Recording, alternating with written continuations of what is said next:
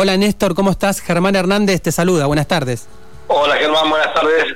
Todo bien, muchas gracias. Espero que ustedes también. Bueno, por favor. Eh, Néstor, teníamos ganas de charlar con vos para ver cómo viene la actualidad del tren patagónico y bueno, si hay un posible, si se quiere, digamos, eh, una noticia buena de que vuelva eh, a la brevedad o estoy equivocado. Sí, no, lamentablemente no no tenemos no tenemos todavía ninguna autorización como para volver. Hmm.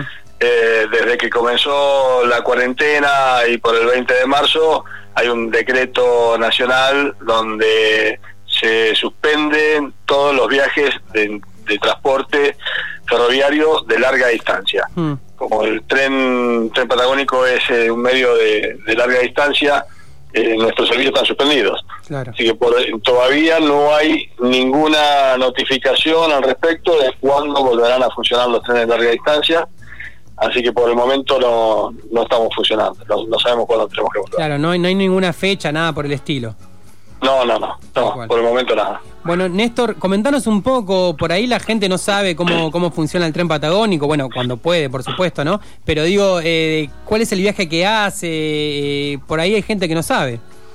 Sí, eh, bueno, nosotros normalmente el, el, tren patagónico sale los días viernes de Viedma eh, a Bariloche. Hmm. Eh, hace 11 paradas en total, 11 estaciones que recorren la línea sur y este, regresa los domingos de Bariloche hasta, hasta Viedma. Hmm. Y en verano tenemos otro tren que hace Bariloche San Antonio Oeste para la gente que quiera disfrutar el fin de semana las grutas. Hmm. Sale los jueves de Bariloche y regresa el domingo de San Antonio a Bariloche. Y, después tenemos otro tren eh, que nosotros le llamamos el tren local, que es el que hace el trayecto de Bariloche hasta Jacobasi. Normalmente es los días miércoles. Este, y va, viene de Jacobasi a Bariloche para la gente que viene al médico, tiene que hacer trámites y regresa por la tarde. Este, ¿Se sabe cuánta gente toma el tren? ¿Es el, local, como le dicen ustedes?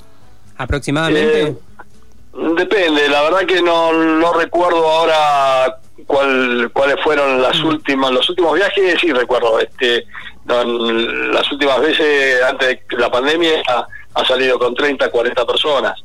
Este, pero, pero bueno, hay, hay veces que viajan menos y hay veces que viajan más. Este, es un, un, tren corto ese, ¿no? Este, pero no, gente que viene específicamente a hacer trámites a Bariloche o que viene al médico porque tiene un turno ese día. Bien. Este, así que lamentablemente por el momento tenemos todo suspendido. Claro, claro. Y Estamos, le comentamos a la audiencia, estamos hablando con Néstor Bruno, él es presidente del tren patagónico, ¿no? Este tren que va de la montaña a la costa, de la costa a la montaña. Y bueno, también hubo esta semana, estuve viendo algunos medios de comunicación, Néstor, que hay un pedido de legisladores del Frente de Todos para que se reactive esta situación. No sé si tenías la información, ¿qué pensás al respecto? Sí, sí, he leído, he leído los medios, he leído este, las solicitudes de los legisladores y Sí, la respuesta, si, me, lo preguntan a mí, es, la misma que les acabo de dar a ustedes. Nosotros mm. tenemos este, un, que respetar el decreto nacional y tenemos prohibido operar. Que por ahora nosotros no podemos operar. Además, operar un tren no es lo mismo que operar un, un, ómnibus. Eh, nosotros para operar un tren tenemos que poner en funcionamiento este, muchas cosas y hay muchos sectores de la empresa, este, como por decirte algo, tenemos que despejar y limpiar las vías. Hmm. Hoy las vías, hay lugares de, altura donde hay un metro y medio de nieve congelada y, debajo de, ese montículo de nieve este, hay piedras que se desmoronan, entonces está la piedra congelada arriba con un metro y medio de nieve y, tenemos trayectos donde hay entre 70 metros de largo, de, largo mm. y con un metro y medio de alto y después hay un corte y después hay otro trayecto de otros 40 metros y así en, varios lugares de altura donde para despejar eso hay que hay que mandar a las cuadrillas cuadrillas mm. este a, a despejar toda esa esos montículos de nieve que eh, hoy la verdad que las condiciones climáticas eh, son inhumanas. No podemos mandar gente al medio del campo con un metro y medio de, hielo este, a, poder despejar las vías. Hay que esperar a que afloje un poco y comience el deshielo para poder este, limpiar las vías. Mm. Este, para todo para esto bueno se necesita se necesita tiempo no no es volver de un día para el otro decir pongo el tren en funcionamiento y salgo y, y, además de eso también hay que tener en cuenta que con la cuarentena este, el personal eh, estaba muchos muchos mm, de, los la mayoría del personal estaban en cuarentena y haciendo guardias mínimas mm. y este, había lugares donde no podemos mandar gente a trabajar como por ejemplo las cuadrillas, que no podíamos mandarlas para, porque tienen que estar eh, con poca, no, no pueden mantener el distanciamiento social. Hmm. Entonces hay lugares donde no podemos mandar a la gente a trabajar porque no, no lo permiten. Este, entonces estas cosas es, no, son tan fáciles como uno lo piensa afuera y dice pongamos el tren en marcha y salga el tren. No es así. Lamentablemente hay, toda una cuestión atrás del tren que la gente a lo mejor no, no, lo, no lo sabe. Entonces, este, nosotros necesitamos, para poder operar, hay que se necesita tiempo y para poder poner en funcionamiento de vuelta a tren. Néstor, ¿alrededor de cuántos trabajadores y trabajadoras, eh, digamos, trabajan justamente en el tren patagónico?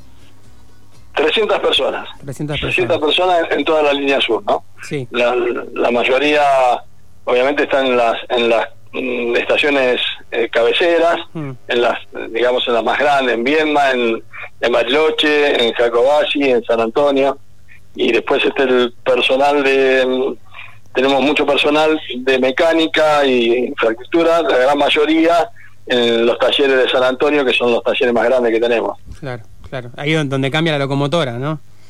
Sí, sí, en realidad nosotros hacemos hacemos varios cambios de locomotoras durante el trayecto, mm. este, que ese otro tema que también las locomotoras llevan un mantenimiento diario. Mm. Y con el tema de la cuarentena, eh, no, los mecánicos no estaban yendo a trabajar, entonces también nosotros para poner en funcionamiento las, las locomotoras tenemos que pues, hacerle mantenimiento. Y a veces los mantenimientos de las locomotoras no son eh, cosas que se puede hacer en un día.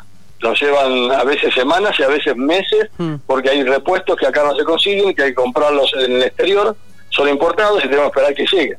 Entonces, este, lamentablemente, eh, estamos lejos, estamos lejos y, cada cosa que tenemos que hacer nos lleva un montón de tiempo. Y, además, obviamente, el costo, ¿no? Porque estamos hablando de, repuestos de los trenes que este, son, son muy costosos y, además este, hay que hacer todo un, trámite para poder traerlos, porque son importados, hay que llamar a la licitación, por un montón de cosas, ¿no? Todas esas cosas demoran. Bueno, bueno Néstor, eh, Néstor Bruno, presidente del tren patagónico, teníamos ganas de charlar con vos para ver cómo está el tren ahora y bueno, y bueno, lamentablemente no podemos tomarlo todavía, esperemos que, en algún futuro cercano se pueda, ¿eh? Te agradecemos, ojalá. ojalá, te agradecemos estos minutos para FM Sueño, para Tarde Random y bueno, que tenga buenas tardes, gracias. Seguimos en contacto. Gracias, gracias y, saludos a toda la audiencia. Dale, un abrazo, hasta luego.